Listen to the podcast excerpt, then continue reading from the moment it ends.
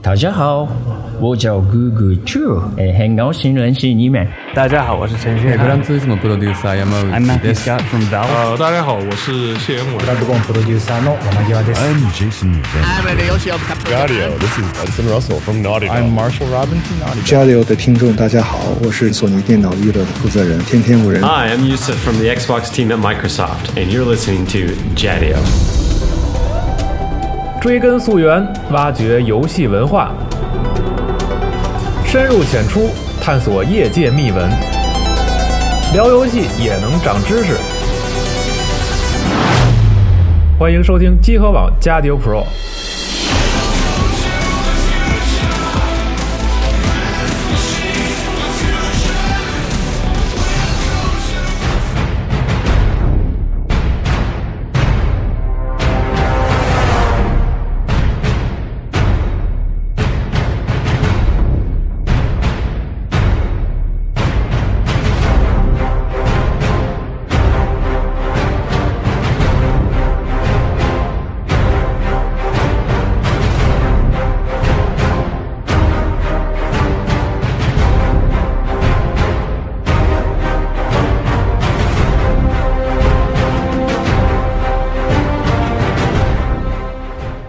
大家好，欢迎回来，接着收听我们的《战地》系列节目，我是西蒙。大家好，我是四十二。我是老白，对，然后估计这个时候比较着急玩《战地》的朋友们，可能都已经把单人剧情通关了啊。然后，正如上期所说，我们今今天呢，来聊一聊《战地》里面的战史故事，然后还有我们在剧情当中看到了一些很有趣的特点，还有是的，一战整个为人类战争的形态所带来的一些改变啊没错等等。嗯对，这但是在此之前，老白有几句话要说。哦，对，因为就是说，在上次那个节目里边犯了一些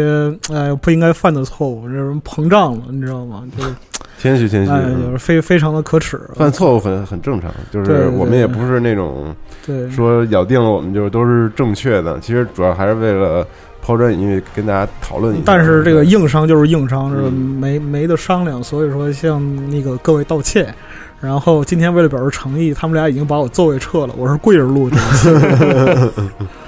对，嗯没事儿，那个。大家如果觉得我们可能这期节目里也会有一些对疏漏之类，但我觉得本着讨论的这个嗯态度啊，大家如果有什么想补充的呢，我们就在评论区里面，然后一起交流交流。对，嗯因为因为这个，其实这期我讲的我就比较忐忑，为什因么呢为就是不是特说实话，在就是对资料掌握上并不是特别熟练，所以也要跟大家说一下，本期会有各式各样的问题，比如说时间上的问记题。不太清对，了。然后我们可能不会尽量不提人人头，你不太这不提人名，不是你这还没开始说，对士气先对颓了。对，然后然后那个还有什么事儿呢？就是有大量的春秋笔法啊，嗯我现在就是春先秋笔法太狠了。啊哎，对，先我操咱哦这们个先特别要把狠啊咱们先把这个喷点给大家罗列一下，到时候大家对号入入座，看哪个能用，然后就用。对对对，对那个其实就是说这一期啊，我和四十二我们就是说那个聊了好长时间，越聊胆儿越小，对你知道很吗？苦恼。 就是我们这次的想法，其实大概就是说，给玩的游戏，然后对一战感兴趣的朋友呢对，大致梳理一下一战的过程，嗯，然后然后说说一战的这个前后影响。对之后呢，希望有机会呢，就是能找到更懂的大拿来给我们讲更细致的东西，比如说战役啊，比如说嗯，军械啊，比如说战术啊这些对东西。，然后我们可以再请包哥之类的啊，就我对，们再回回来做一再做。详细的分解一下。嗯，对，然后这期我们先聊一个大概，对，就是让对大家对一战有个大致的印象。嗯嗯嗯，寒暄差不多了，对，啊然后我们就开始吧，正式开始了，嗯我们就先从这个战史开始。嗯这个一次世界大战呢，有两方，这个分别叫做同盟国与协约国。嗯然后呢，呃，同盟国我们怎么讲呢？就是先从德国开始，就是一战呢，简而言之就是一个，就是大家意识到了就开干的这么一场战嗯，争说起。来特别没有什么道理，，对，就是呃，这点呢，从我们的历史书上讲了是没有什么问题的。就是那个历史书上怎么说呢？说帝国主义分赃不均的一次战争，它是这样形容这个一次世界大战的。其实，在一战即将就是爆发的前夜，其呃，我们能看到整个欧洲的那种矛盾已经怎么说呢？完全激化了。呃，在当时，呃，从怎么说呢？从美国独立战争开始，嗯然后到一战爆发中间的这么多战争，比如说普法战争，比如说日俄战争，各式各样的战争之后呢，在当时的欧洲就积累起了这么几几对矛盾。首先就是德国和法国的矛盾，这就不用说了，因为阿尔萨斯洛林这个地方，嗯，就是个炸药桶。普法战争，一八七一年普法对战，争，就对就这片地方，德国和法国其实一直都没有太掰扯明白，所以只要存在呢，德德法呢都很不爽，嗯尤其是法国是最不爽。然后另外一个呢，就是俄罗斯和奥匈帝国当时的矛盾啊。顺带一提，这个奥匈奥帝匈国帝国是什么？呃，奥匈帝国这个全名呢叫帝国议会所代表的王国及皇室领地以及匈牙利圣史蒂芬王冠领地，嗯对神了，太他妈长对了啊！然后我们就记一下，它是奥匈帝国。奥匈帝国在那个巴尔干半岛上，这个巴尔干呢这个地方呢就是火药桶，其实就是现在他们解体之后的，对就是满地奥碎了一地奥对匈牙利什么的对，碎了一地这个地方。这个我们在后边还要提到，就是说巴尔干这个地区啊，它从一战开始，然后一直到现代，嗯，这地方从来就没消停过，对，一次都没消停过。是的嗯，这个地方我们要要说的就是矛盾重点是什么呢？是这个塞尔维亚这个地区，呃，这个地区呢是南斯拉夫人，南斯拉夫人呢就是当时的沙皇俄国认为自己是斯拉夫的保护者，嗯哎，既然是保护者呢，这个这一部分斯拉夫人却在奥匈帝国的统治之下啊、哦，然后他们还想独立，因为有自己的这个民族认同感，明白，然后奥匈帝国当然是不乐意了，嗯，所以奥匈帝国和这个沙皇俄国的这个矛盾啊也是也是对很很激化的很长久，嗯对，然后另一对这个矛盾就是很宏观的矛盾，呃，在历史书上怎么说呢？就是说新兴帝国主义国家在抢夺殖民地上就是落后了，因为在嗯当时世界不瓜分的差不多。。对，然后呢，他当然想要更多的分一杯羹，嗯集中的表现为这个俾斯麦建立的这个德意志第二帝国嗯和这个不列颠帝国之间的矛盾。因为当时德国其实就是四处找事儿，满世界找事儿，尤其比如说中国就是胶东半岛，啊，一定要找茬儿来画一块儿，然后嗯还要各方斡旋，再就加上看别人分的都沸沸扬扬，对，自己因为德国是在帝国主义形成帝国主义落后了，嗯然后其实俄国也是这样。当时英国还有一件事情，就是英国自古以来的外交政策，就是说一个统一的欧洲不符合英格兰的利益。就嗯对，就是说那个是大臣是首相，这个哦你可以对，去看看这个看一下。然后这个德国崛起的如此快，英国是很担心、也很不爽的。然后呢，就这三对矛盾，那再加上呢，还有一些其他的事情促成了什么呢？比如说法国和俄罗斯走的就很近，啊，大家有个共同的敌人。嗯呃，于是呢，在后来呢，就形成了一个三国同盟。这个三国同盟呢是德意志、呃奥匈帝国和意大利，嗯，它形成同了盟国对，所以叫同盟国。嗯当然，意大利后来干了什么，我们再说啊。嗯然后呢，于是呢，有了同盟之后呢，其他的这个国家在外交上不甘示弱，它就组成了俄法同盟、英法协约和英俄协约，嗯以协约为主，所以呢，这些呢就叫做协约国。于是呢，到了火药桶一触即发的时候，就爆发了这个萨拉热窝事件。对一战的导火索导火索就是奥匈帝国这个皇储费迪南大公呢，当时在这个塞尔维亚就被枪杀了。嗯然后枪杀之后呢，这个怎么说呢？呃，奥匈帝国呢就就下了最后通牒，说一定要处理这个事情。那塞尔维亚呢嗯不予理睬，嗯于是奥匈帝国就发动了战争。其实呢，本质上来说这是内战，是奥匈帝国处理自家事儿这样一件事情。嗯，但是为了面子光鲜呢，他就拉上了这个他的这个同盟国对德意志帝国，嗯也因为军事同盟的缘故。结果呢，德意志帝国干了一件非常非常牛逼的事情，就是在呃匈牙呃奥匈帝国进入战争状态之后呢，他在这一周之内先对俄国宣战，嗯然后宣战之后呢，他说我要对法国宣战。进入呃，他如何对法国造成压力呢？就是说，他要进入当时的中立国比利时，比利时严非常坚决的拒绝了以嗯中立国的身份拒绝了他们过境的请求，嗯，于是德国就连比利 时一起一宣会。一起弄了然啊，后他宣完比利时之后呢，他就招惹到了英联邦英国，就英国觉得这个德国的这种行为是不可容忍，嗯，于是呢，英国也投入了战争。可以然说后，就把他们那个伙伴们也拉对进，来，可以说第一次世界大战变成世界大战的最直接的原因是招了英国，因嗯为英国一旦投入战争，全世界它的所有的啊，殖民地殖殖民民地全部进入战时状态。嗯。那这就是为什么我们在战地一里会看着澳大利亚和新西兰加入嗯，，传令兵的故事关卡就是澳大利亚的对兵们，，然后就整个世界就打作一团。嗯然后我可以在这儿呢跟大家分享一个故事，特别有意思，就是萨拉热事萨拉那个热窝事件前后啊，当时英国和德国虽然互相看着不爽，嗯但是呢明面上大家都是一哥们儿对，给会给点面子。然后当时呢，各国的海军当时就是属于那个主力舰比较昌盛的一个时期，然后相互呢就搞了一次这个怎么说呢联谊，联谊对啊，大家就是各个主力舰一来了之后，各个军官水手在上面互相认识，认对识嗯开个 party，推杯换盏，海军和陆军那些马路是不一样的。对，就是海军是有范儿的。啊啊，是有礼尊贵的，哎，嗯对。然后结果呢，就是在这个六月二十八号这个星期天中午，大家还在派对之时，然后呢，这个德国这边就来了一通电话，非常急。嗯，来了之后呢，接完电话之后，当时的舰长就冲出来，非常急的说：“快下半旗，快下半旗！”然后把船尾都把奥匈国旗、奥匈帝国的国旗给我挂上，嗯因为当时这个皇储遇刺哦，了。遇刺了，遇刺了对当时正是赶上那时候，对，嗯当时就是派对开到一半儿，嗯，然后呢，结果呢，第二天，这个双方就只能变成了敌人，对，，双方就各自离港，嗯，进入了战时状态。但是呢，在当时呢，就是这个冯哈泽上尉啊，他有这个对方的这个英国的一位舰长送给他的一位这个领带的别针，嗯，这个叫瓦伦德爵士，在离队之后、离港之后啊，然后还给德国舰队发了一封电报，叫做“曾为友者，永为友；啊，一日为朋友，永是为朋友”嗯但是后来很快呢，大家就在战成为场敌上人就就干起来在了。兵戎兵戎相见了。嗯，这个事情就是体现了一种一种奇怪的感觉，就是说，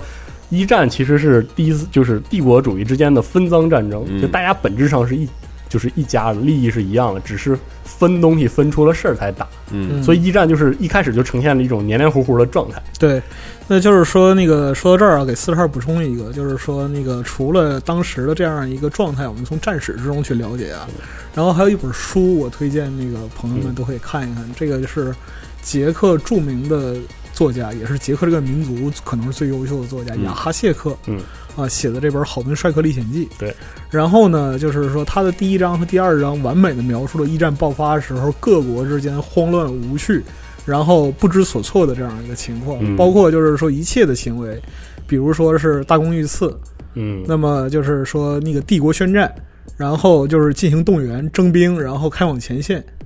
那这一切实际上都是在就是猝不及防的情况下发生的。对，那不仅民就是官方没有准备，民间也没有准备。很多人以为圣诞节就打完了，对对对，然后啊，就结束了，对嗯对，就是说当时很多人很乐观的认为，就是三到六个月之内我们嗯还能回来喝啤酒，嗯对，就是这个意思。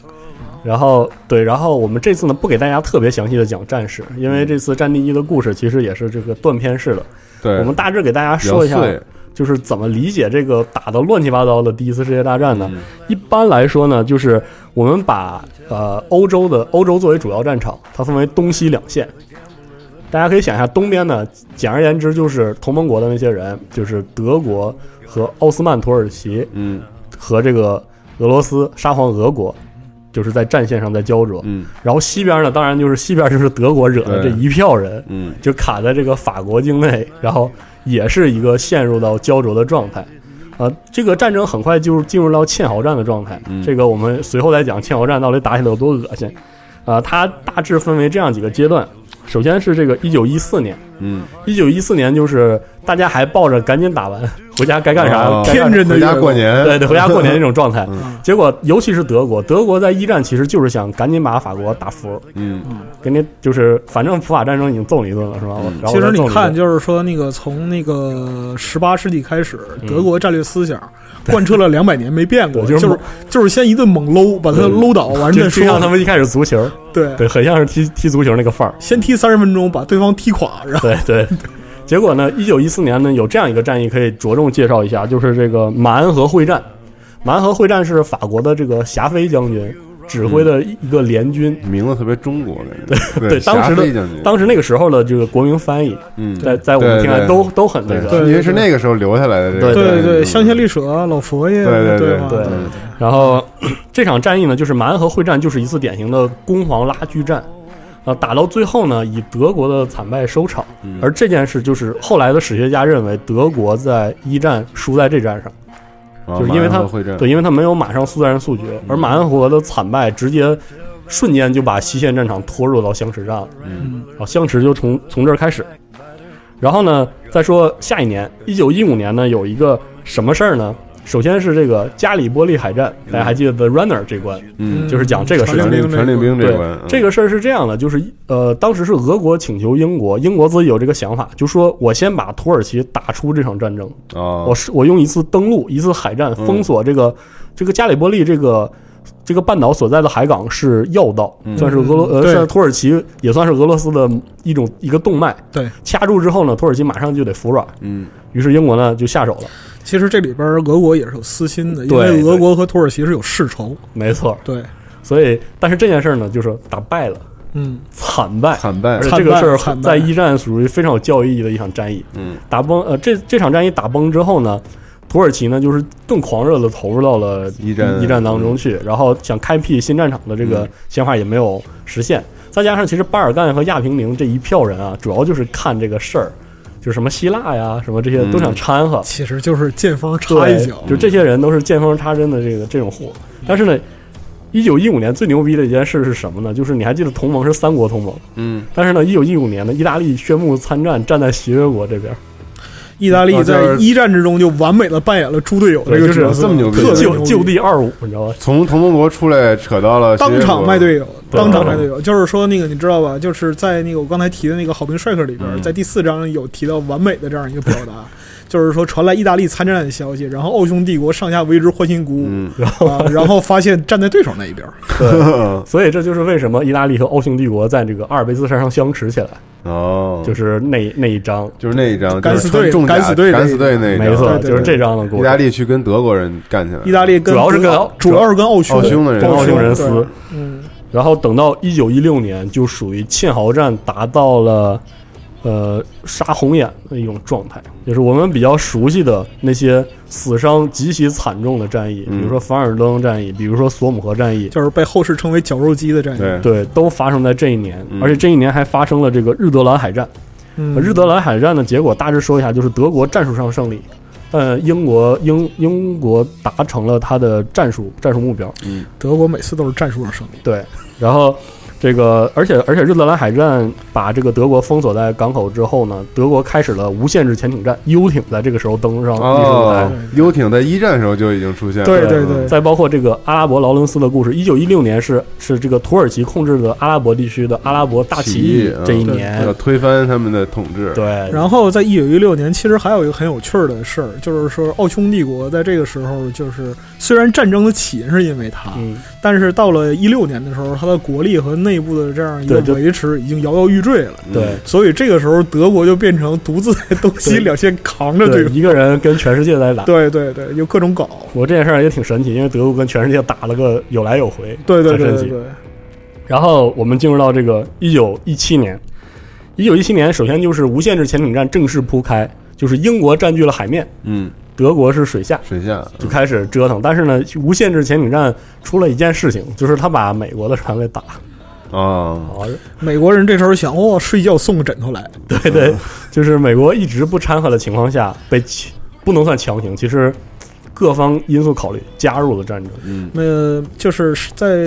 之前哪一期节目里边，我们谈到就是美国人当时的光荣孤立的这样一个政策。对，对，其实呢，他们本身既完美的继承了英国人这种就是说政治智慧，就就是隔海隔海看，在看在耍亚欧猴嗯大陆上各种搅和，然后自己隔海看耍猴，同时呢跟两边都做生意啊对啊。结果然后然后呢，就是说到最后，无限制的潜艇战实际上是以击沉击沉货船吨位来来来作为一个衡量的标准。对，所以这就个时候，你想想看，就是到了战争的后期，嗯在海上跑的主要就是美国的货船了。对啊其他国家是没船了。啊，对，所以说是那个美国人货船被击沉，给了他们一个特别好的借口介入欧洲自己的这样一个战争。嗯而且其实也是钱挣差不多了，，对对对对，应该干涉。对，然后一九一七年呢，还有一还有几件事，比如说这个康布雷战役，康布雷战役就是这个浴血奋战这一章的故事发生的这、嗯这个这场战役。对这场战役是人类历史上第一次大规模的应用坦克，嗯而且也基本上是就是奠定这个德军败败绩这个趋势的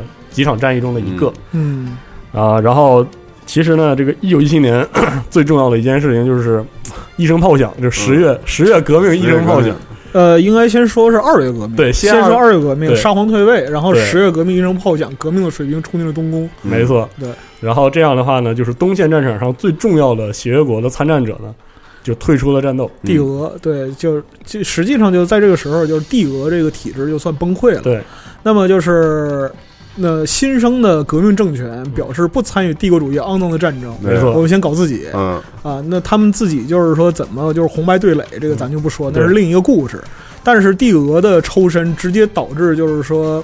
怎么说呢？就好像是双方的压力都非常紧绷，对，然后一下就释放开，一下就失控了。对，就觉得没有什么好打的，对也打的差不多了。嗯， 因为就是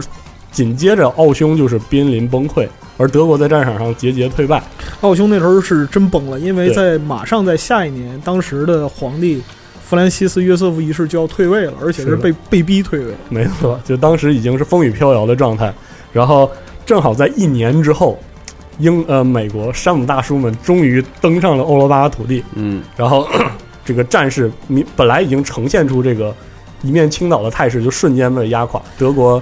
就此就节节败退。然后呢，这个时候就是说是世界的各国啊，就是这种见风使舵的国家开始啊了，这个时候墙倒众人哎推呀，墙倒众人推，可算逮着个蛤蟆往死里捏，嗯，对，然然后呢就想这趁个着这个在就战胜国分一杯羹。对是分一杯羹。这其实这里边也包括中国收回哎是德的收回德国的山东的这样一个就是有这种想法，对对对，然后也参与进来了。那么就是一个特别有趣的例子，例子就是什么呢？到一战正式结束的时候，那么协约国的参战国家达到了二十七个。嚯，对，一开始就是几个大国开始的时候三四个，大家互相搂，但是嗯对完了之后一看，哇、这么多小弟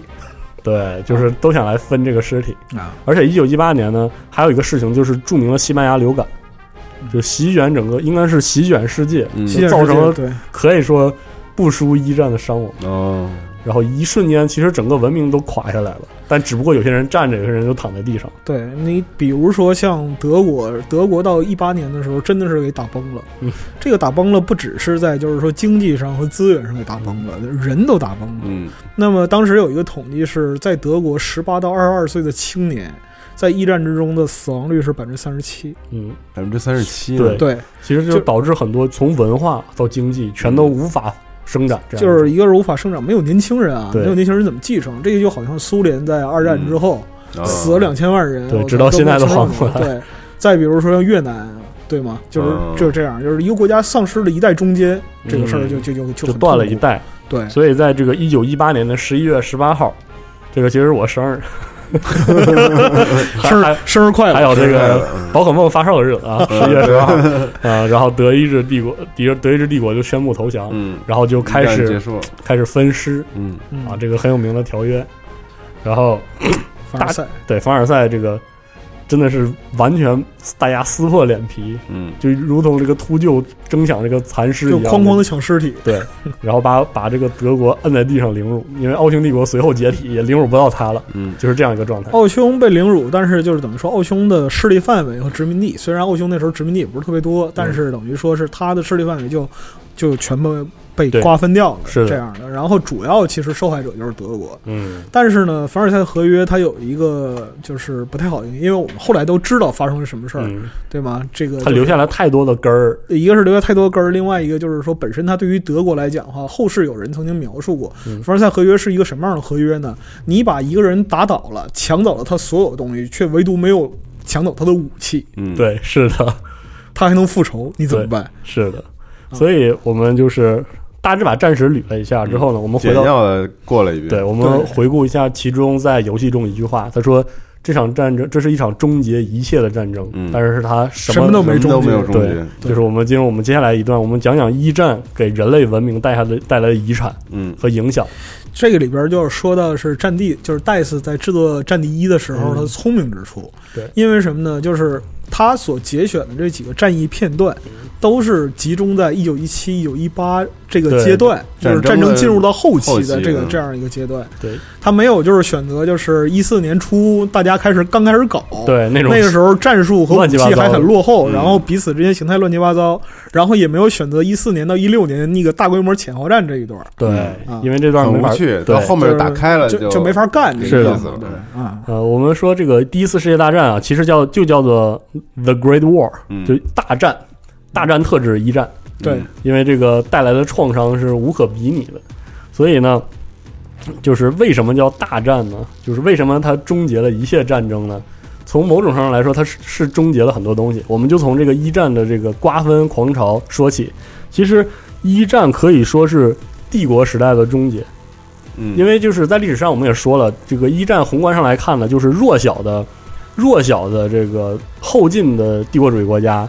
然后连接起来向老牌这个帝国主义国家抢饭碗这么一个过程。嗯，然后抢的过程呢，所有的弱小的帝国主义国家自己都把自己玩崩了。啊全部崩盘。我们可以看一下一战导致了哪些帝国覆灭呢？比如说，呃，首先是这个奥匈帝国，在后来呢自行解体，解体了，然后呢沙皇俄国呢就是就是被来自内部的力量。来对嗯来自内部就是，红色政权，没错嗯然后呢德意志第二帝国就此覆灭，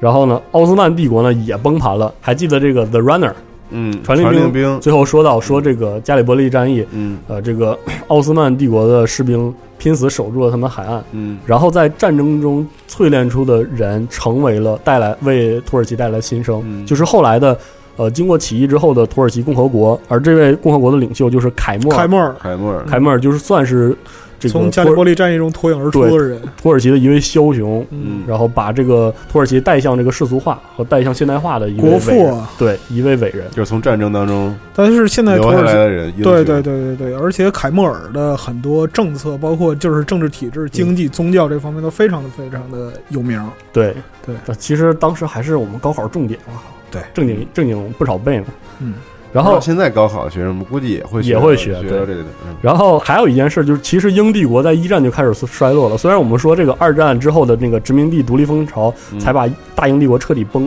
就崩解掉嗯，但是其实一战就已经很强的动摇了这个大英帝国的这个根基。比如说，还是说回到 The Runner 这这场战嗯役，就是澳新军团，澳大利和新那澳大利亚和新西兰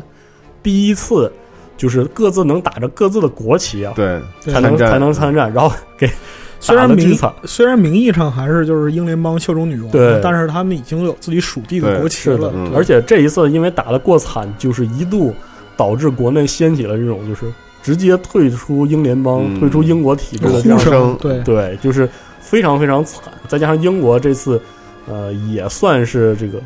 惨遭损失吧，嗯，所以就整个在一战之后，世界格局才变成了我们现在熟悉的这个样子。嗯首先是碎了一地的东欧，嗯巴尔干地区，然后英呃英法的大致的这样一个权力交互，这样这样一个权力分隔，啊，包括这个各式各样的呃隐患，中东地区的隐患，然后阿拉伯整个的这个矛盾嗯都在这个时候埋下了伏笔。巴尔干火药桶这个帽子从此就再也没摘下去过。对，因为它一直在炸。对对对对，然后我说一个比较有意思的事儿，就是很多人就是开玩笑说一战啊其实就是若干个罗马之间的对抗。你看这个有，你可以说罗马东罗马正统在俄罗斯，吧对你可以这么说对啊，你可以说罗马正统在奥地利，对对对。然后你当然了，更不用说这个有伊斯坦布尔的奥斯曼，嗯罗对土耳其不高兴了，土耳对，多少这个这罗马也在我们这儿，英国呢也不必说，伦敦呢也是继承了对西罗马的这样精神，嗯，对然后各种罗马，对，德国就不说了，我们当年是神圣罗马帝国，对对对对哎，对吧？就是全都 是罗马，东罗马、西罗马、神圣罗马，对什么人都出来了。对，这个可以参考我们之前帝国的对通识节目，就是一堆罗马打作一团，对对对。但是就是最后呢，就是一个帝国主义分赃和争夺名号的这样一个战争，实际上到最后并没有胜利者。没错。到最后，其实几乎没有人真正意义上从中受益。对，哪怕像塞尔维亚这种民族独立的国家，到最后也陷入了长时间的动荡和内战当中。嗯然后在网上啊，在在英呃在欧美的网站中的总结呢，他说这个一战的遗产有一个很重要，就是这个民族国家的出现，就是哦欧洲正或者式放弃了那种就是大一统式的国家的一种，或者说是就是近代民族独立国家的概念出现。是的啊，就是以前的民族问题经常会掩盖在王国和和帝国中的这种就是小公国之间的摩擦上，对，因为原来就是即使是德意志第二帝国，它嗯本身也是由原来的普鲁士城邦演变而来。没错，嗯对。但是在这一次之后呢，大家基本上有了共识，就是大家既然不是一家人，就彻底就不不进一家门，完全不对进一家对门就了不要进一家门了。对，然后另外说一点，就是民族国家这个概念啊，这个 nation state 这个概念，其实呢，对中国这个国家完全不适用。对，有有一句名言说，中国呢是一个假装自己是民族国家的文明文国明家。国家，嗯对对对然后，但是这个事情一直呃，民族国家的概念延续到现在，可能最近才稍稍有些动摇。嗯，但是呢，具体这个根深蒂固的概念会走向何方呢，也不好说。这个事儿其实还有点复杂，因为是什嗯么呢？就是说 nation state 那个 nation country 或者说是就是现代民族定义这个东西出现之后嗯呢，首先呢就是被呃中国革命的先驱者孙中山先生啊，对这位著名的萝莉控，然后那 个对铁拳无敌，拿到手里了，然后呢，他认为这是一个很新的概念，嗯我可以团结，就是说国内的民众，是的，来对抗腐朽的清政府。那怎么办呢？当时他有没有就是说合理的民族划分办法？嗯，那怎么办呢？五族共和吧，对，随便画了一个，就是说五族。那嗯么这个东西就它就成为了一个就是口号或者一个象征。实际上呢，它的目的是引领中国走进现代国家。对啊，它其实是个借来的概念，，对，那在后来呢，就是说本朝嗯啊，本朝这个就是说民族划分这个概念呢，实际上是从苏联学来的。对，所以说这里边都有比较复杂历史渊源。其实就是不同语境。还记得麦教授国这个节目里我们经常提到，这其实是不同语境的概念。对对对，那么就是说这个概念演变到现在又有很多变化，但是我们只说当时在一战的时候这个嗯状态。然后接下来这个说完这个帝国主义的时代，虽然不能说就此终结吧，它还等着第二次世界大战给这个整个社会形态给这个最终的一击。嗯但这个时候呢，帝帝国的时代就已经示威了。但其实对于整个人类文明来说，就是一战带来的是另外一种影响，它类似于整个文明的成熟，嗯就，像一次成成人礼一样。成人礼很是痛苦，文文明这个级别上的，是对人类文明明上的层级的对是看待而自不己是的国文家之间的，不是国家是是的，就是就好像成人礼总是伴随着就是说痛苦、嗯一些迷惘和伤迷痛一惘、样。嗯伤痛，就对是一战，人类付出了巨大的代价呢，意识到了一件事情， 就是原来自己这么这么能打，嗯，是对，哎这么狠，就是上上一期我们说那个一战是史上死人最多，这个胡说八道啊嗯，那个在此道歉。但是呢，一战确实是人类意识到自己能这么高效杀人的一场战争，因为因为第一次世界大战，呃，这么说吧，就是全球战争、世界大战算是工业化和带来的全球化之后的一个附属品。嗯嗯，那么它算是工业化之后的人类文明积累了这么长时间，第一次拼尽全力去出手嗯这样的一件事情，工业工业化成果会考，真的是会考，就是对，把一切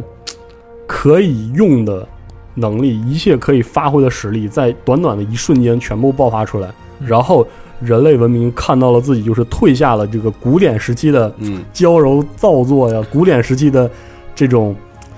方式收敛，对之后是怎样的一种丑陋而且扭曲的这种姿态，嗯你可以先说说之前古典，对，然后我们就古典的是形式，我们马上就要就要说到这点了，就是说什么呢？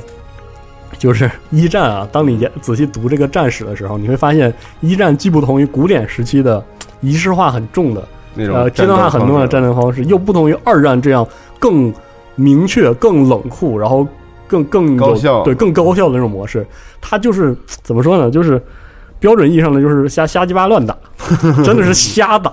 然后就等于说是什么呢？旧时代和新时代的一些残余嗯嗯，啊，新时代的曙光和旧时代的残余交织在一起，就对搞得非常混乱。其实他就是刚刚发现自己可以如此对无下其限，实如你此想，其实你想想看，你对二战的理解，嗯二战是什么？二战是打的非常流水线的一个战争，对， 就是该怎么打怎么打，该怎么打怎么打，对它取决于什么？取决于生产没错。啊，但是一还战有呢战术标准都是固定下来的，对，对像一对战是这样的，就是各老牌帝国带着自己当年建立帝国的那套思路嗯开始打，然后越打越不对劲，可以说就是呃，协约国和同盟国双方都带着自己的老派思路去打。就是这个一战呢，并不是意识形态战争，就是一战本质上是这个分赃战争。嗯它不像二战那种你死你死我活，就是如果我打不赢你，我就这个世界拱手让出，然后我没有任何这个生存，就这种这种生活方式都嗯销声匿迹的这种状态。但是，一战并不是，其实一战打了很多年，比包括英帝国还寄希望于，比如说奥斯曼帝国这个和解和退出，就大家其实利益是一致的，就是不希望打得太撕破脸皮。其实，在很长一段时间里，各国居然还能保着这样的心态去做。嗯但是呢，一战打到最后呢，因为混乱，所以呢，它它呈现这样一种状态，就是大家都在犯错，死命的犯错，然后看谁学得更快。啊看，谁转向更快。就是这段可以举个例子，就是这个 The Runner 这关的这个加里波利海战。加里波利海战是一个这样，后世怎么评价呢？是一个绝对正确的，嗯，战这个战略布局，但是呢，执行极其的惨烈，极其的可怕。呃，加里波利海战是人类历史上现代意义上的第一次海，第一次登陆战。嗯大规模的登陆战。然后他犯了什么样可怕的错误呢？就是海军和陆军根本协同不了。没有协同，对，就是当时还是这个海军大臣丘吉尔嗯力排众议，说我一定要这么干。结果呢，海军被他说动了，然后就开始了对土耳其这个沿岸的炮击。嗯其实这相当于亮了一一张牌，就是我要强攻这儿了。对嗯这边就就土耳其和这个德德国的这个支援支援兵就开始强化了他们的攻势，嗯而且最可怕的是，当时是很是舰队先动，开进港内开始炮击之后撤出来的情况下的时候踩到水雷，哦，然后然后重被重创，嗯被重创之后就是士气一下滑的情况下，陆军才觉得啊，还是得我们还得帮忙垫一下，嗯然后呢才才动，才开始登陆。嗯而且呢，从宣布登陆再到正式登陆中间又隔了很长一段时间，于是对面呢就在岸上摆好了阵势。哦，非得给那个时间让人家就是呃准等备于说是陆军和海军互相一副冷漠的脸。对，嗯都很冷漠。然后结果就导致英国当时是用了很长时间去，啊还用了很长时间去动员，嗯就是什么印度军团啊、欧新军团啊哦，全世界的人都拉来之后呢，一窝一窝蜂的冲上海海滩，嗯然后就死死的想要站住。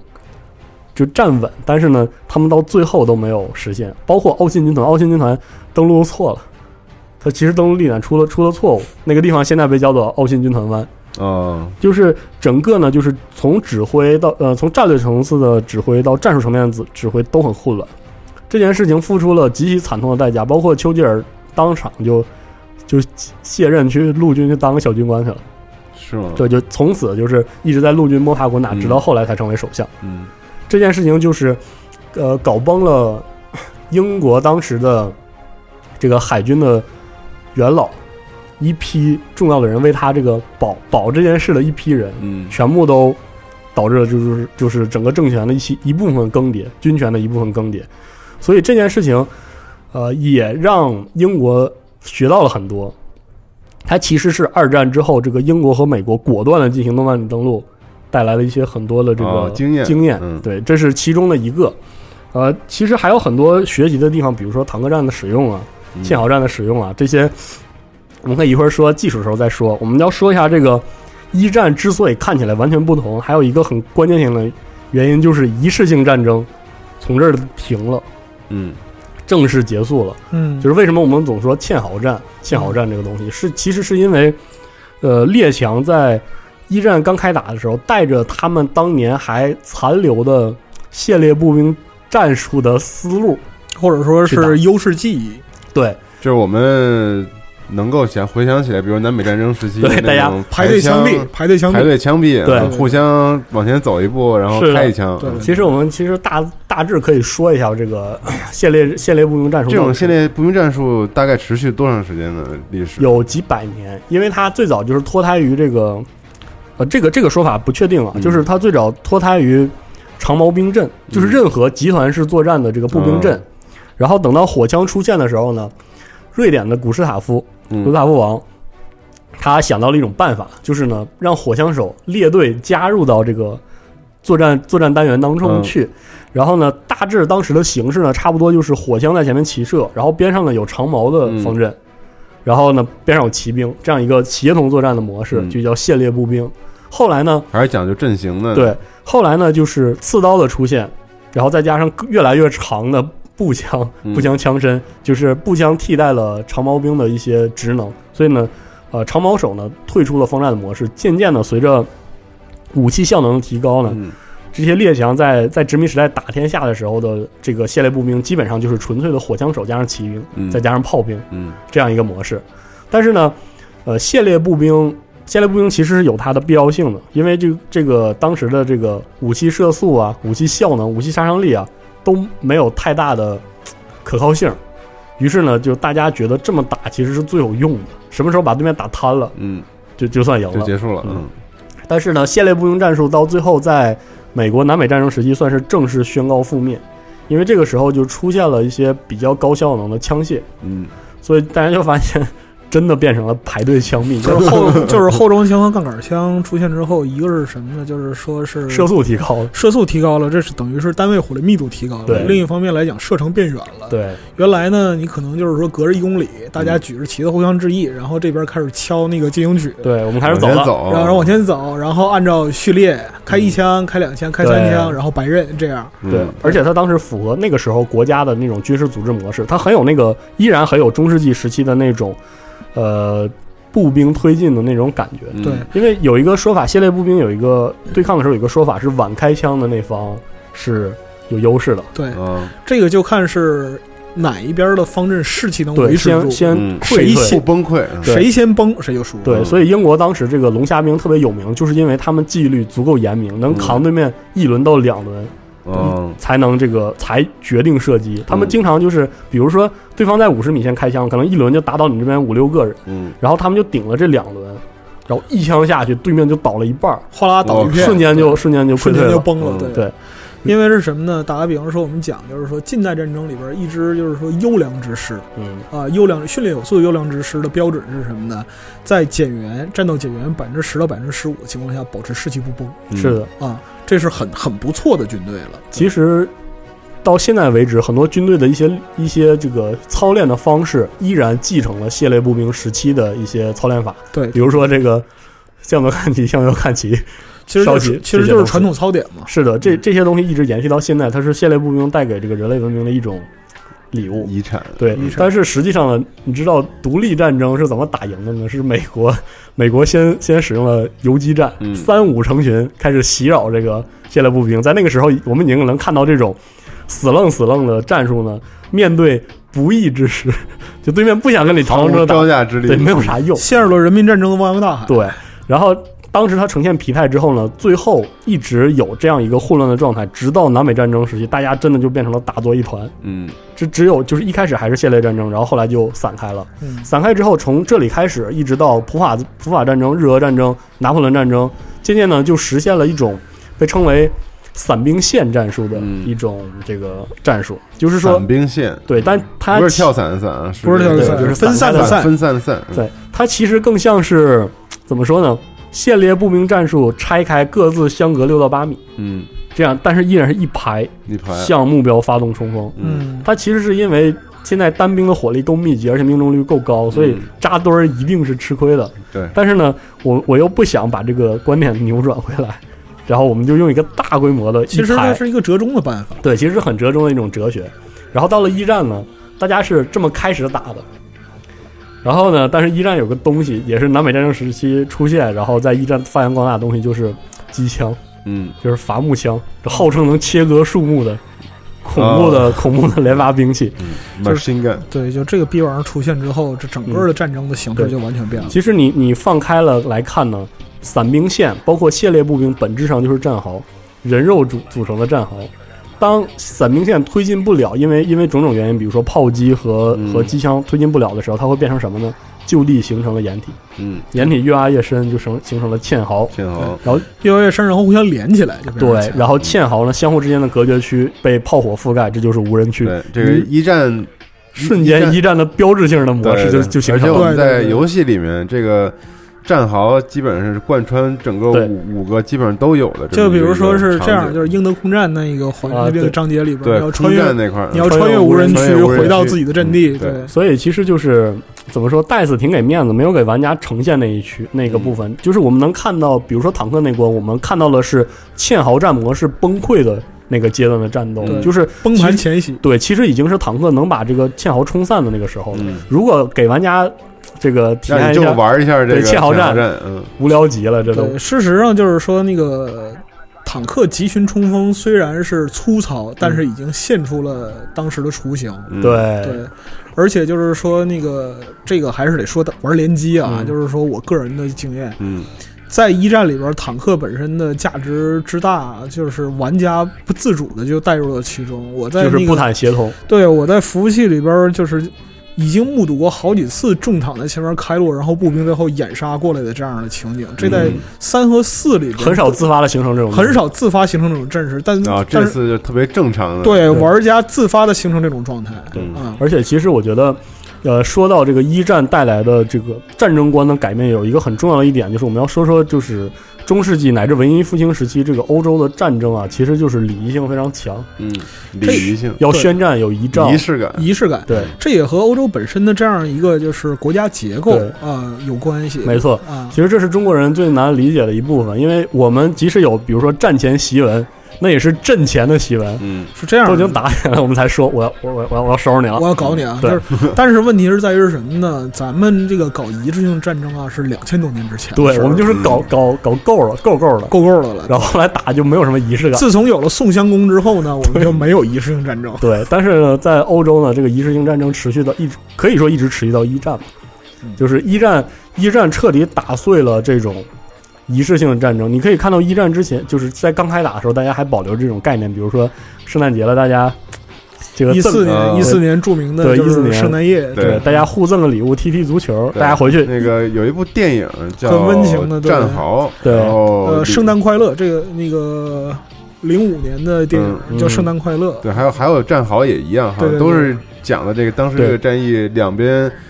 这个英德部队互唱这个对圣唱圣诞诞歌圣诞歌，可对以说。这次事件算是人类文明古典时期人性的一抹余晖。嗯最后一次在此之后，就真正意义上，大家明白了战争究竟要意味着什么？对，意味什么？要如何撕破脸去打？嗯就是从此，这个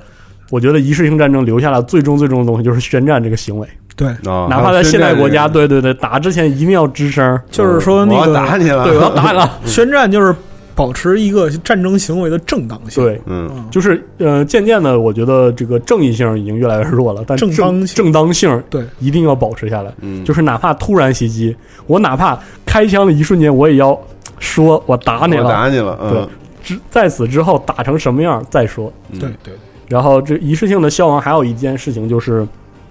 这个其实械列步兵的精神保持在什在什么地方保持最多呢？在海上，嗯，就是战列舰的对抗。对，而在一战中呢，其实是有唯一的一次真正意义上的战列舰作为核心战斗集群对抗，这就是日德兰海战。嗯，在此一役之后，呃，战列舰再也没有在在海海面上就是有它的有过它的威风。就是大舰队主义最后的辉煌。对，整个二战呢，就是就是大大舰队主义就是一句空壳，嗯就大家就是游一游 巡游一下，对就是这样一个东西。表示一下，表示一下，包括像战列舰，为什么叫战列？就是因为它的作战模式就是排成一队，嗯，然后集火进行射击，这些东西也都在一战正式消亡了。其实就是海上排队枪毙。没错，哎海到上还你得想行你对想对想，对到了二战之后，海面战争也几乎没有仪式性了，嗯包括鱼雷鱼雷艇的起那个作战职能的强化，包括航母的出现，嗯，包括最最大的就是美国把这个规则其实精神玩没了，就是电探，就是就是雷达。哎，雷达这个东西加了之后，这个战列舰就甭玩了，彻大底家完了，对，啊彻底完了。对，因为就是说，简单的说一下，就是说战列舰呢，就是战术，实际上也来自什么呢？风帆船时代的这样一个对，风啊帆战。战舰的东西，那么就是在打仗的时候呢，把船身侧过来，因为什么？船上有炮口啊，对对，啊，然后通通通通通一一顿嗯啊，，看着挺爽的，实际上打不着几个嗯啊。然后就是在之后呢，就是啊，人们的就是效率、火炮本身的技术都提升了嗯，啊，但是呢，战术还是原来然后这一飞套机的加入，观测手段的提升，对观测手就是观瞄的手段都提升了，嗯直到最后就是技术把它整个破掉，对啊，这种这种战术才彻底消这亡。这种就是破裂呢，就是技术的破裂集中的表现在一战上。我们随后会把技术单独拿来说，嗯呃，然后我们再说说这个最初的社会秩序的建立，比如说国联， 呃，国联其实国联不算，最重要的其实是包括后来的日内瓦公约等等这些东西。嗯，呃，其实它的意义是，就是真正形成在世界的势力范围之内，就是我们今天的话来讲，就是几个大流氓嗯，哎坐下来说游戏规则，你不许打脸啊，嗯就大概这个意不许思。打太狠，这对，样不许打太狠，不许不许踹下体，就是 这个。对嗯，但是呢，你就是说真要下死手呢，旁边人为了自己的利益，未见得真拉架。是的。嗯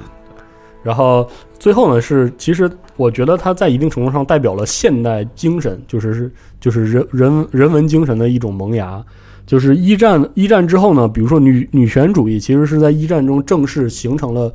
可可见的趋势。虽然很多人认为女性地位的提高是二战才带来的，嗯但女性权益的争取在一战呈现出一个明显的抬头态势。嗯，然后还有比较有名的就是反战主义，反战主义这个东西真的是很现代化的一种东西。嗯在一战之前的所有战争中，呃，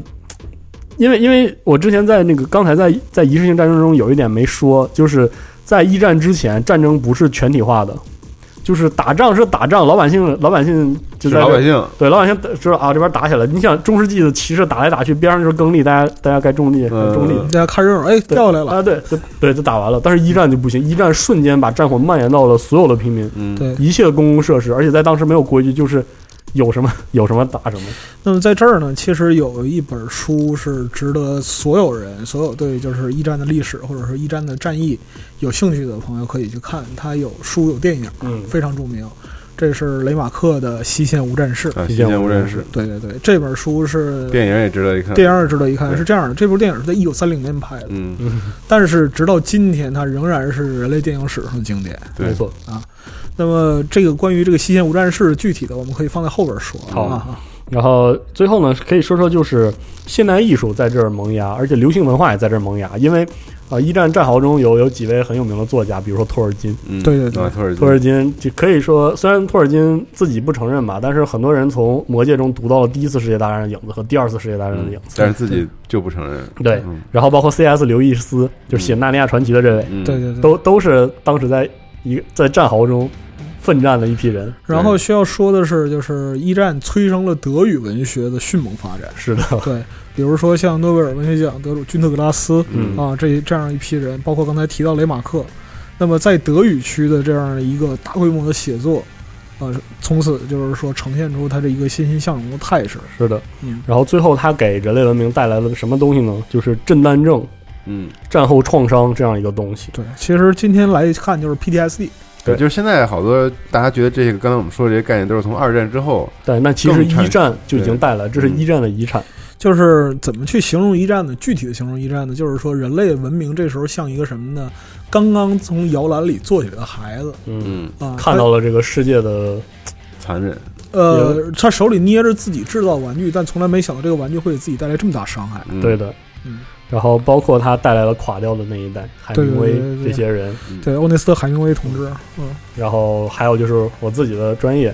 呃，传播学从这现代里，传播学现代传播啊学从这里起步，是因为一战催生了呃宣传研究，就是这个战时宣传嗯的研究，而宣传宣传效果的研究是后来大众传播学的前身和基基础基础基础它在二战呢爆发式发展，嗯就，最终形成了我们现在的这样一个传播学的全基过础去。，嗯这都是一战给我们留下的精神上的遗产。对对对。但其实呢，一战最有意思的遗产呢，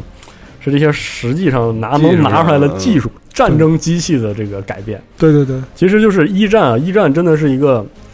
爆发，就是爆炸式发展，比二战还要迅猛的一场战斗。就是大家还拎着，呃，还带着骑兵马刀对，走进战场，等出来的时候，大家已经呈现了这种现代战场现代的那战种争冷酷和高效率。对呃，他而且而且二一战打没打到结束，他有点感觉像是 像打炉石，你知道吗？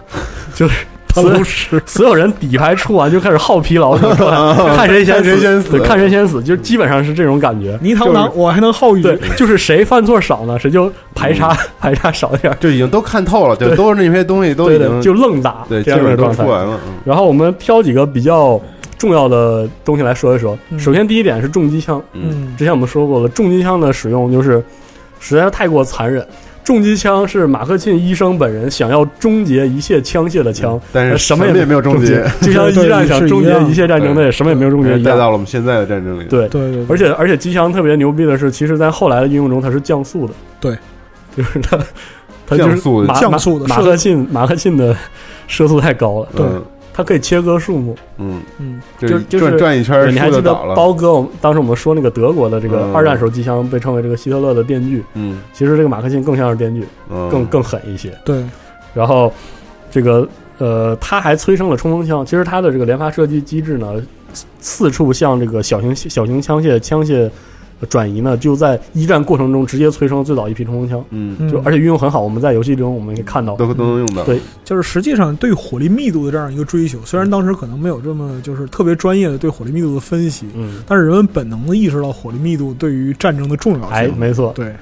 然后是重机枪其实还有好多东西可说，就是它如何切切实实的改变了就是伞兵状态、伞兵伞兵战术。对，它其实后来呢，就发展成二战式的这种这种相关的围绕着机枪的这个战术，因为它其实是真正意义上名义上呃步兵兵戎相见时期唯一的重火力。嗯，对对，所以微观战术是研究机枪玩研究的最最重的、最最重要的一部分。我觉得在《战地一》里边，就是说那个玩联机的玩家嗯可能深有体会，嗯，就是用己方的固定机枪的时候，你会发现你是最招恨的人，对，对，所有最火危险的，所有火力都往你身上招。嗯因为它实在是太强了，这就是没有什么办法。而且就是重机枪对，因为在那个战地一里边仍然有压制效果，嗯就是你射击到那个对方附近的时候，对方的屏幕会发生就是摇晃，然后那个可视的角度变窄嗯这样一些情况。所以说是重机枪对于对方发起急寻冲锋的步兵来说嗯，它压制效果是绝伦的。嗯，没错这个时候，我方不要脸的小队在上去哐哐一顿猛用毒气啊什么的，哎，对这个事儿就妥了。然后说完机枪之后，再说一个真的是彻底意义上，呃，现代战争的标志，就是坦克坦克，嗯啊。坦克是在索姆河战役第一次投入这个投入使用了。它的造型呢，当然我们也看到了，就是一个 水柜，对对，它就就是是一个水柜，就是一个水柜。嗯然后这东西究竟是因为像水柜叫水柜呢，还是因为为了为了保密呢被叫做坦克呢？呃，起源不可考。嗯但是可以说的是，这个坦克这个东西在当时瞬间，呃，其实它没有结束堑壕战嘛，但是在一定程度上为堑壕战的解决带来了一种方案。嗯然后最初的坦克就是英国的这个马克一二三四五，就是马克五型，在游戏在中游戏当主中开主的力是马克对五，马克五对，对在当时是马克一，马克一，然后它的造型，它为什么设计成这样的造型，就是没有炮塔呢？是因为它当时的第一要求的这个作用就是清理堑壕，嗯它就直接横跨堑壕，然后两边横在战壕中，对，清理清理战壕就完事儿了。对，然后但是在一战中你是想战壕当中士兵看见这对东西看着压那过来多绝望，是的嗯，对，而且一点就是办法没有说，而且就是说，马克五二型呢，就是六挺机枪对啊、在那个游戏里边儿的，就是大家可能都知道这个东西是干嘛的。其实它不是对付重目标的，就是步兵。对，它就是纯粹上的步，就是步兵像步兵战车。对所以英国把这个东西一直抓在手里，他一直把自己坦克分为巡洋坦克和步兵坦克，嗯，有一定这样的原因。而且英国作为一个这个海军海军国家吧，它一开始设计坦克就是就是陆上战舰，啊它啊就是这样设计带的。有明显的按团战的舰样的子这样设的计观念对对对然后，而且呢，这个马克五还带来一种奇怪审美呢，就是这个巨舰大炮多铆蒸钢，嗯多铆蒸钢的审美就是这个多就是好，大就是美 啊！亿万的炮塔，亿万的荣光，嗯明白吧？就是就是就是这是多炮塔神教的一部分。我 RPG 神教表示不 服。完了，这个是哦，这个是原教旨上的对抗啊，这行个行行，这个以后我们再说咱们录嗯完，然后咱们对再分胜负。啊。对，在在这个游戏当中，我们看到三种三种坦克。呃，或者说就是三种主要的这个装甲装甲火力，一个是马克五，这个马克五游戏中着重表就是表现了它不太可靠的性能，对，呃，但其实别的坦克没好到哪去啊，事实上真的不可靠。哎，对，是的。然后另外一种就是法国的雷诺坦克，就是那种小的带炮塔的，对，很可爱的三百六十度旋转炮塔这种，呃，因为它有炮塔，所以雷诺坦克被视为第一辆第一种现代坦克。嗯嗯，就是很快发现，哎，炮塔这个东西真好使，嗯，马上想打哪儿打哪儿，对，想打哪儿打哪儿，然后瞬间就被各国的后续的这个坦克型号所采用。嗯，然后在当时呢，奥匈帝国面对坦克呢，它不是特别热衷，嗯但是呢，它有一种近似的，就是反堑壕的装置。这个这个装置后来代号为七呃 A 七 V，它是个嘖火车头， 怎么说呢？只能理解为它是一个火车头吧，因为它不使用履带传动结构。对，就我们可是以巨方无比的一大铁大铁筷子，对大铁游戏楔里子面也没少打，反正是的，对就是但是呃装甲非常的厚，没错，你可以在这个《勇敢的心》这个游戏里啊，它是最重要的一个 BOSS，嗯，当时就是经常会出现。呃，这是当时的这个装甲力量配比。嗯呃，它在这个时候，坦克就是作为钢铁巨兽呢登上历史舞台。嗯，然后随后也是很快在这个，在这个穿穿越这个泥与雪的这嗯这一章中，我们看到这场战役里大规模的投入使用，也促成了这个步坦协同等相关的作战理念，包括反坦思路，对嗯都跟着它就是一起提升起来。对，还有小细节，因为当时你在游戏里注意到了，因为一战的时候无线电技术并没有在战争当中这个是使用对，所以说这个每个坦克里面有一个这个传令歌， 通讯基本靠吼。对，通讯就靠这个白鸽放飞回到没基错地，然后对通报炮手这具体轰炸位置。是的，嗯一战其实也促成了这个战场战场通讯的一种发展，就是从一战中大家凑合凑合，有啥用啥，嗯，从喊连鸽子都能用了坦克里，鸽子、哨，嗯，嗯，然后喊，对，万一旗没语回去呢，嗯就一直在用，对都都一直在用，但是发发展的非常快，因为这个无线电在当时是不能携带进到战场的，嗯因为它太笨重。但很快，你想二战的时候，嗯，大家大开规模始就就是背背着背着就上场，对你想想看，二战就是导致最后就是那个胜利的，嗯就是反法西斯同盟胜利的核心关键在于无线电近战演习，对， 对吗？没错啊，像那个，而且而且有些国家在这个方面吃亏的话是真吃亏，真吃亏。因为二战的时候，苏联的坦克阵列一开始用奇遇，哦，简直了，就一点不招儿没完有了，基本上没有招儿，然后这个其实相当于什么战场单向透明，这非常可怕。是的。对，然后我们再再说一个非常非常关键的要素，就是毒气。嗯，就一战，我觉得呃，为大众大众所知最可怕之处就是漫天的这个黄绿色的毒气，还有其中这种就若隐若现的，看起来就像鬼怪一样的防毒面具。防毒面具，对，这个事情，呃，这个其实呢，毒气的使用呢，谁先开始的真是不太好说，因为双方呢都都想指责对方违反了伦理。呃，有一说是法国先开始尝试用了催泪瓦斯，但是效果极差。嗯，然后呢，但后来呢，在这个伊普雷伊普雷战役中呢，德国 拿出了特别靠谱的，就是装在炮弹当中的毒气毒气武器。然后这就是当时的催泪弹和这个氯气。氯气，当时其实，呃，可怕之处其实并不是氯气，而是再后来使用的芥子气。嗯，因为氯气其实是直接对这个肺的呼吸系统造成影响，但芥子气瞬间就影响了你的神经系统，神经系统，还有这个皮肤和眼嗯睛。然后这件事呢，是我觉得是一一战野蛮的集中体现，因为双方，呃，并不是之前并没有，并不是说就让用，之前已经说了，明令禁止这个嗯别把毒气用在战争当中，但是双方都撕破脸皮。应该我觉得是毒气的造成的损伤，让各国意识到了在战争中自己的底线有多么的嗯其脆实就弱是让大家都意识到这种无限制战争不能这么打下去。嗯，就是四十二刚才讲到，就是说哪一方先用毒气不可考啊，但是呢，就是说用毒气最有名的，嗯这个毋庸置疑是得落在就是德国人那一边儿。是的，这个人呢，就是弗里斯哈伯，他是人类第一个从空气中合成氨的嗯发明者，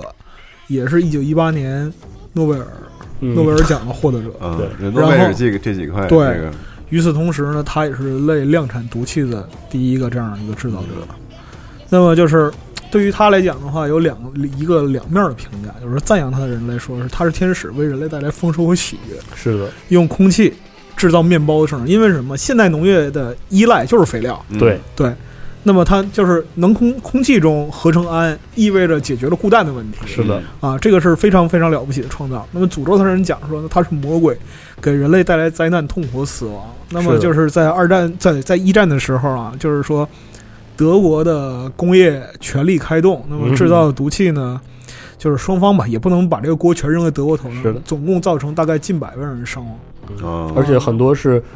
随后而且持续性的伤。持续性伤亡是什么呢？芥子气它对于身体的破坏，尤其是神经系统破坏是不可逆的。是的，啊，这点特别糟糕。所以说是毒气变成了一个就是特别没有下限的东西，以至于到最后大家都抵制它。嗯，它就是促成了1925年的这个日内瓦公约对毒气的严格限制。嗯，然后说完毒气之后呢，再说这个有一章有一章其实直译呢叫做“我天上在在权威处的朋友”，就是我上有人。这这章空战这那哦个英德空战，然后我们来讲讲飞机。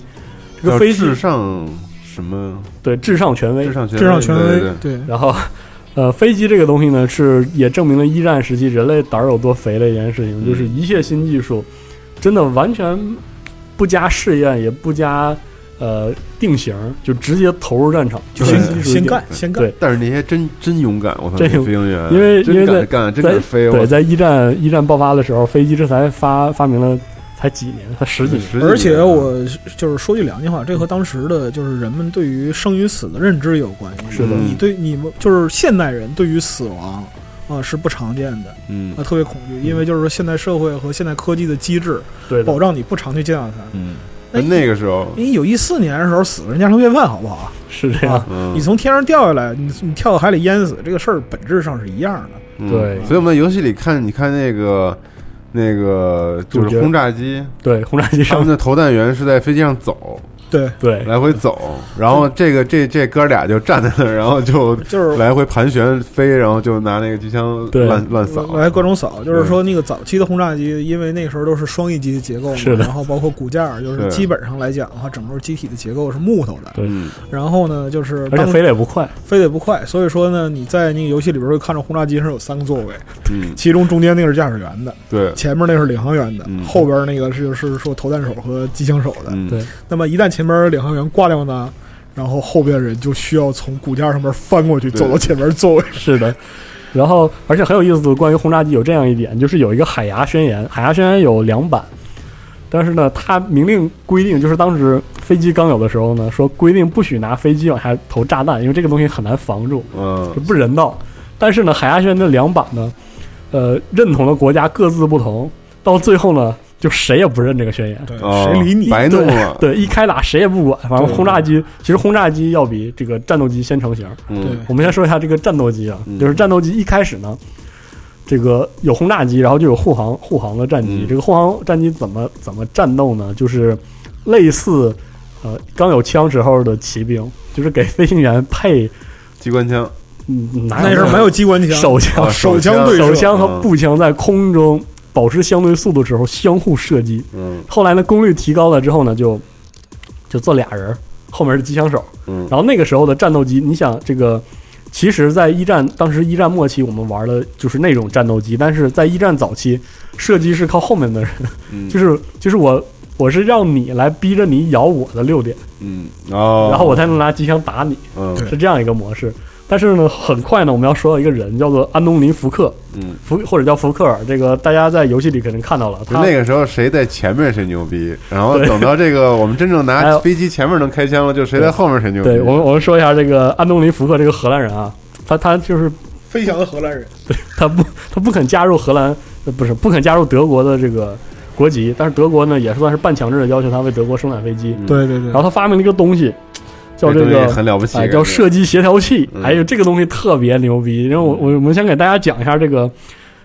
人就是大家各国吧，在战斗机上都下了一番功夫，就是想我怎么才能让射击射击方向和我驾驶方向一样，一致的至少保持个大致的一致呢？嗯然后呢，当时这个法国有一位这个因为那时候就是前置的引擎都对在啊飞机头，前对，要说一下这个引擎在前面嘛，嗯在前面有个螺旋桨，就在你视野里嗡嗡嗡的对转，对对，特别烦躁。然后法国有个飞行员呢叫罗兰加洛斯，嗯，他做的改造是什么呢？就是这个刚翼偏转片，嗯就是这个它的它的这个机翼是很结实的，然后他在机翼后面硬架 硬架一挺机枪机，枪，然后开始射击。这样的话呢，机翼啊、呃子弹不会破坏机翼，嗯，但是呢，然后呢有一部分能从机翼中间穿出去。嗯有些打在机上就弹走了，但是这好歹我可以同轴进行射击了，对，这嗯就至是少能向前射对击嗯对了，这就是早期的这个战斗机。嗯于是呢，但是呢，我记得是这个人还是还是他的战友，完完了这个没有太记清，但是就是他作为当时战功赫赫的飞行员，有一次被击伤之后，被迫降落在这个呃德国的境内，嗯然后呢，他没来得及毁坏这一在当时看来很关键的技术，就被德国俘虏了。嗯然后德国当时就让这个福克尔，这个福克呀，就是来你给我研究明白，嗯，而且你一定要给我实现如何向前射击向。前射击，然后特别牛逼的是，福克真的在当时通过赶工实现了，嗯就是这个射击射击协调器。嗯然后它的原理非常非常的简单，实际上它就是在螺旋桨转正与这个机枪的射击线重合的时候，让机枪停止射击嗯，就好了。对，然后其一实一移开就开始射击，对，然后一移开之后呢，就相当于松开这个对，包但是裹两个转速都特别快，所以你对现对在对想象当中觉得特别不可思议的一没个错东西，但是它就是实现了。对，但其实是特简单的机械原理，就然后是就是那个玩战争雷霆的朋友们，哎这个这个时候会非常激动，轴炮出现对，了，这就是轴炮。对，然后，呃，他这个福克呢还设计了这个红色男爵这个曼弗雷德·冯·里希特霍芬这个人的座驾。空中骑 士，嗯对，这个人空中骑士或者称红色男爵。嗯，这个人用上这个轴炮，轴炮之后呢，就是就是把无敌了，对，把协约国打的真是一点办法都没有，而且在那个时候是没有所谓的飞行员培养机制的，就大家基本上来说呢，会开就全上凭天，全凭天赋。对活下来就活得越久 的人，越牛逼，越会开牛逼对越是新人越完蛋。所以说，所以说德国人有这么个红色有轴三倍速的这样一 个，特别没办法。对而且当时就是他喜欢把这个这个这个红色男爵这个曼弗雷德啊，他喜欢把自己的飞机涂成红色，嗯，然后就在天就最显眼的，他最初其实是因为避免这那个友军误伤，嗯然后后来就成为了一种标志，让这个协约国飞行员这个闻风丧胆。嗯，然后他的战友呢也纷纷的把这个战机涂为红色红，色涂成红色可以三倍速。然后协约国呢有些人呢则把机鼻涂成重涂成这个红色，嗯，以以示自己一定要击落他的这击个落主你心。击落的，对，这个所以曼那我们在那个游戏当中扣，我们看到扣击德国的三翼三飞翼机，飞机都是红色的，对没错对对对然后要说的一点就是这个这个曼弗雷德啊，他后来是就是他是他是骑兵出身，对，但是呢他在一战刚刚开始的时候，作为骑兵投入战场，很快骑兵就被淘汰了，嗯，然后他就想更多的发展，于是呢他就去这个成为了飞行兵，没想到这个战功赫赫，嗯他一度就是后方的同盟国想要保护他，把他作为这个宣传工具，但是他自己宁死不从，就哦强行就一定要回到前线中去，最后也是战死沙场。哦，他战死了，对他战死的时候是协约国，应该是英军这个看到他的残骸，然后看到他他的尸体没有着火，嗯，但是呢，已经就是发现他的时候已经死去已了。经死了，然后协约国厚葬他，以非常高的规格，嗯，就是就是安葬了这位这个空中的骑士，而且在战后呢，他的遗体又回到了他的祖国。嗯这是当时他的故事。那么这里边就是需要插一句啊，就是我看过的第一部吉卜力工作室的动画《啊，就是红珠。红猪》，哎对，是它的原型就是红男爵。嗯，然后我们这个说回到之前这个人类历史上犯的错啊，在在设计双翼机这个一战期间和一战前后，设计过千奇百怪的飞机，比如说四个飞四个机翼的飞机，对，然后还有一种特别长，然后前后都是双翼的大型的重型重型战斗机的探索，对然后大概好像是飞了二十米高，然后摔下来摔碎了，对，就是各式各样。在一战，一战是一个人类文明主动犯下很多现在看来无比幼稚的错误的，那因为那个时候还没有成型理论，你跟一战人去讲空气动力学，谁信你？对啊，是这样嗯。然后，而且在当时我们看到就是。呃，大量的淘汰和大量的新生也出现在这个一战的战场中。呃，对可以举个比较简单的例子，就是枪械在这个时候的变化，在游戏中还剩下一把杠杆杠杆是枪杠杆对枪是骑兵使用的，对而在一战中呢，杠杆式步枪正式的退出了舞台。对就可以大家说一下杠杆式步枪是什么？就是这个，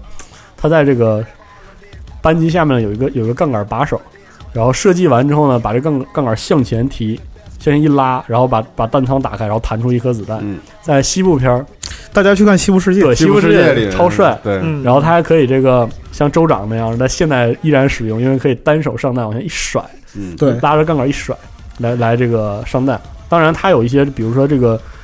呃，很多问题，比如说这个易用性啊、稳定性上问题嗯。对到对到一战，一战还带来了无，因为一战带来了无无烟烟火药和真正对意义上一体化的弹头设计。对这些东西带加上之后呢，就是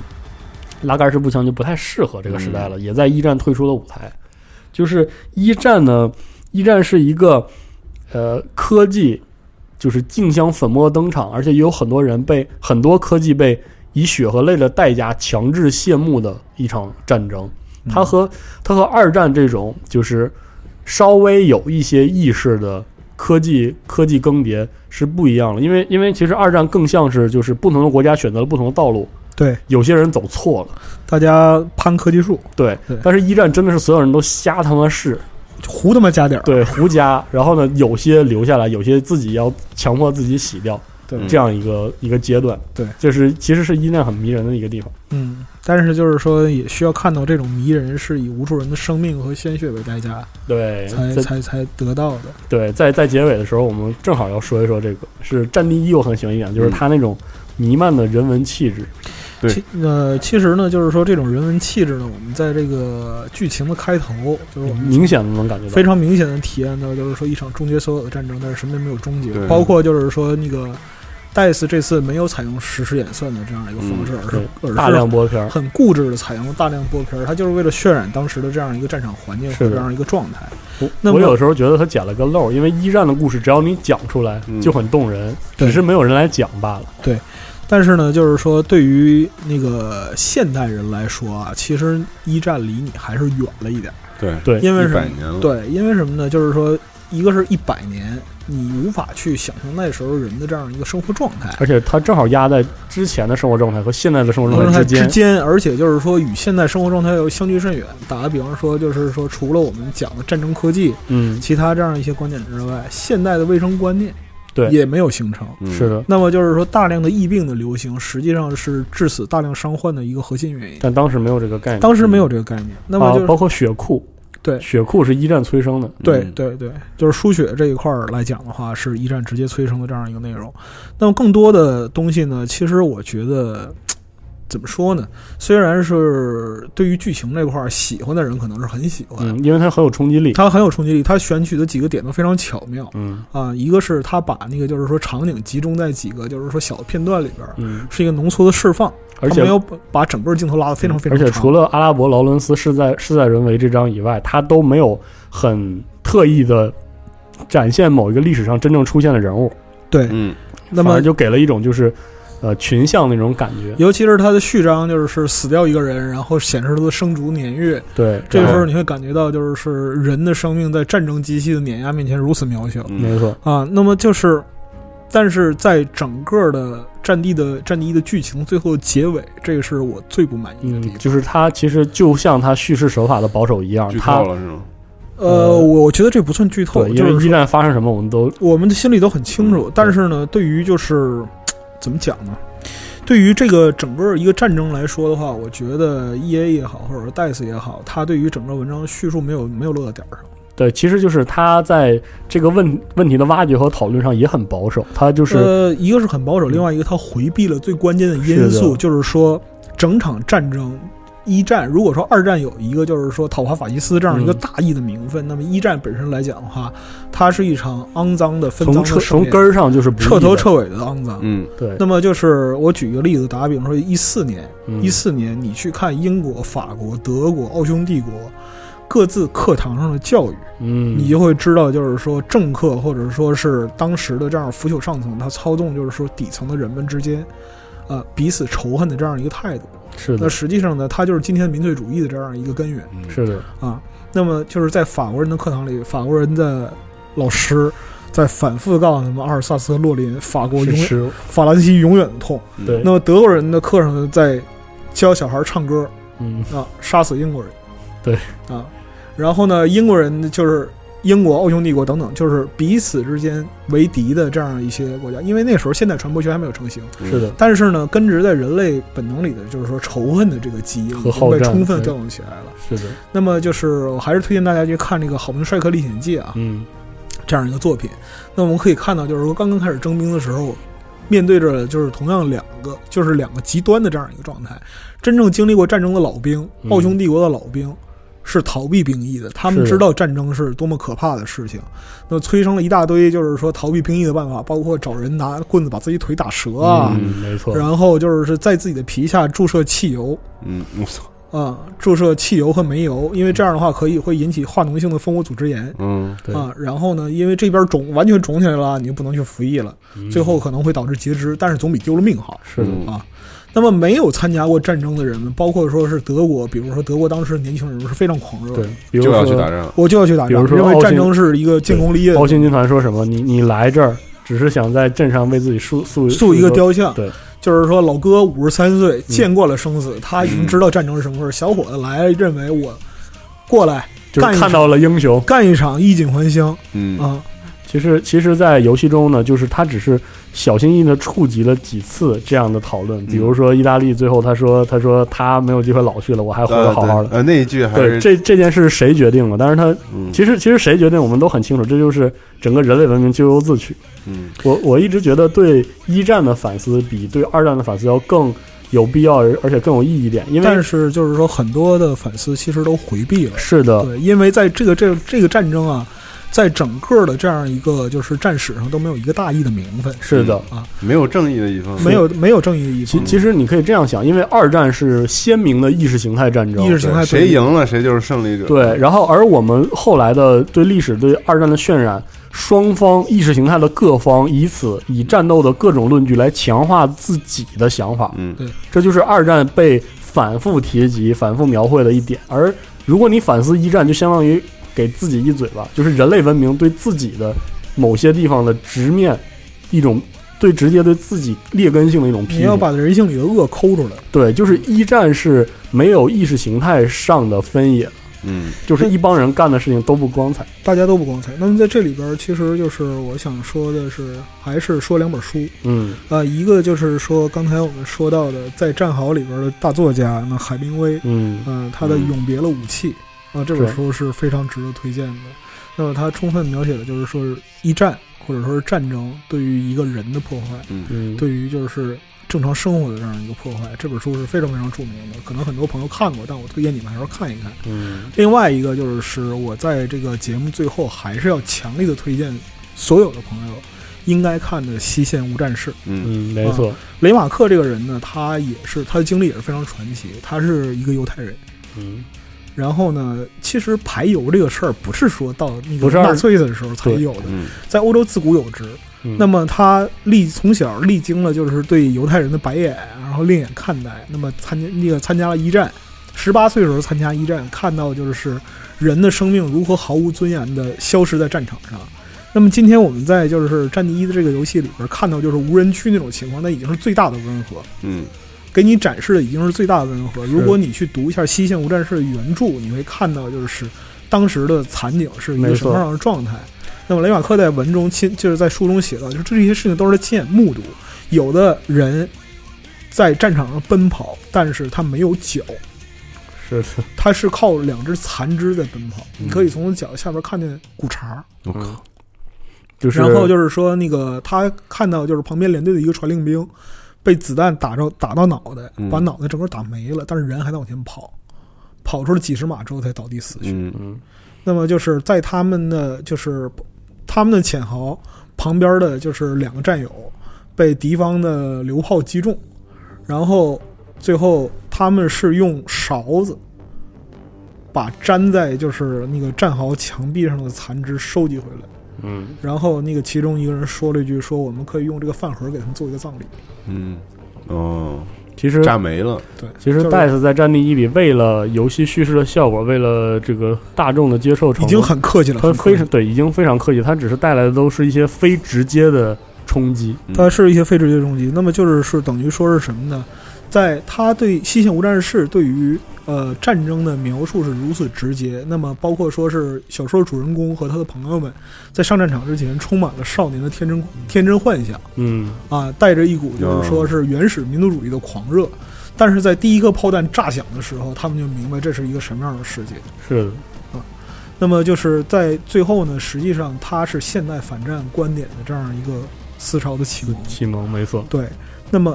它本身在控诉的是什么呢？就是说这场战争本身毫无意义，但是呢，被驱赶的、被死、被屠杀的嗯，啊、在前线毫无意义的死去的人们啊、他们的生命的价值是什么？是的，所以说呢，这本书本身来说，它给雷马克赢得了一生的声一一生的声誉。嗯啊，那么雷马克本人呢，之后就是因为这本反战的书籍啊，当然今天我们知道《名垂青史》，嗯，他后来被纳粹迫害，啊是，最后没有办法流亡美国嗯啊。那他的书和当时的就是说共产主义领袖罗查卢森堡啊，嗯或者说是那个其他的就是说哲人托马斯曼等等的，都被纳粹焚毁是的，啊，直到就是说反法西斯战争获得胜利之后，他才重拾声誉。嗯那么对于话说回来，说到就是说 E A 和戴斯，嗯，他们在结尾的这样一个处理上呢，就是起了一个很高的调，对，但落到了一个就是说更高的调儿。落到一个不受力的地方是的，啊。在这种时候，就是说你讲就是说所谓的友情，所谓的浪漫精神，嗯这个事儿其实我觉得有点恶心。是讲良心话，我觉得有点恶我不否认《战地》本身作为一个游戏的高素质，是的，但是它对于剧情的这样一个叙述让我觉得很不舒服嗯啊。我认为如果说是就是是、嗯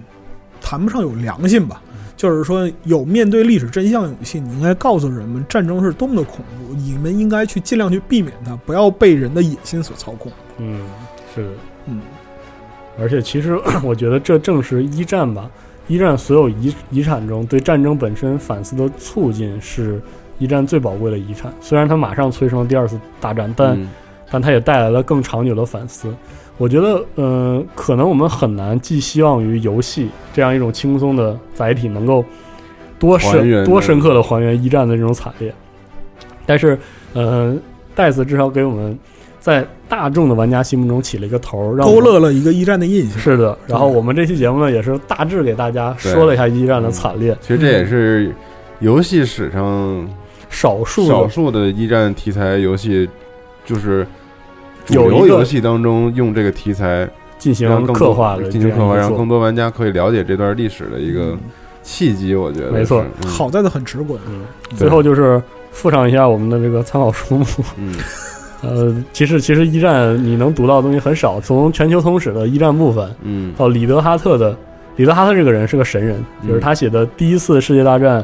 呃，通史战史和第二次世界大战战史都很强，但是因为一战吧，我可能关注度不是那么足，它不像二战翻译的那么好。反正一战，他的一战战史读起来有点痛苦，并不是他写作的问题，嗯而是翻译的问题翻译的问题。嗯然后另外一本就是这个张骞老师写的这个《无畏之海》，它嗯，是以海战为主，但是，呃，正因为以海战为主，我们这期节目没怎么细讲，可能以后有机会给大家可以，讲一讲有意思的东西。那这边就是我也接着推两本书吧。嗯我和四十二出场不卖好家书，伙，一下十本书书对，不卖书好啊像像不是特别好。嗯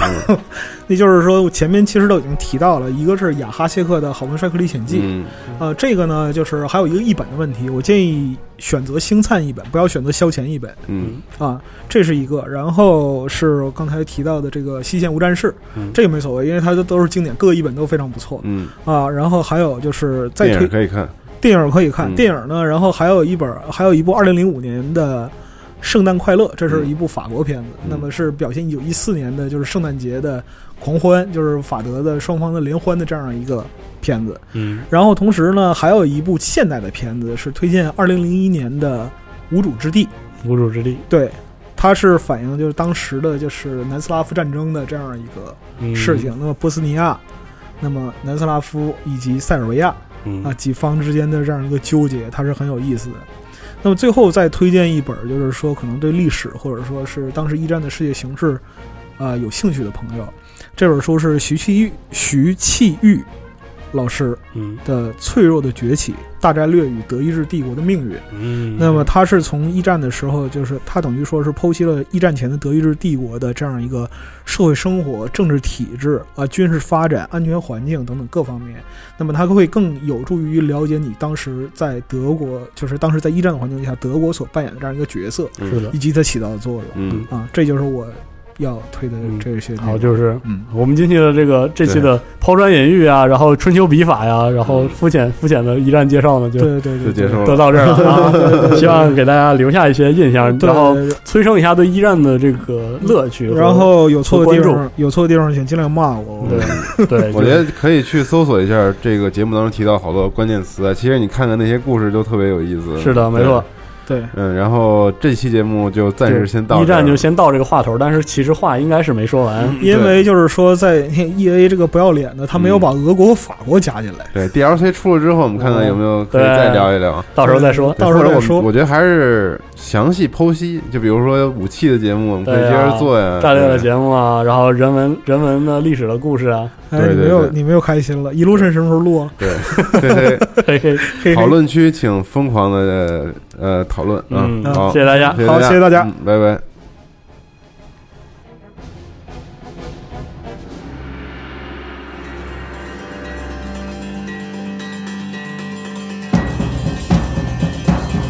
「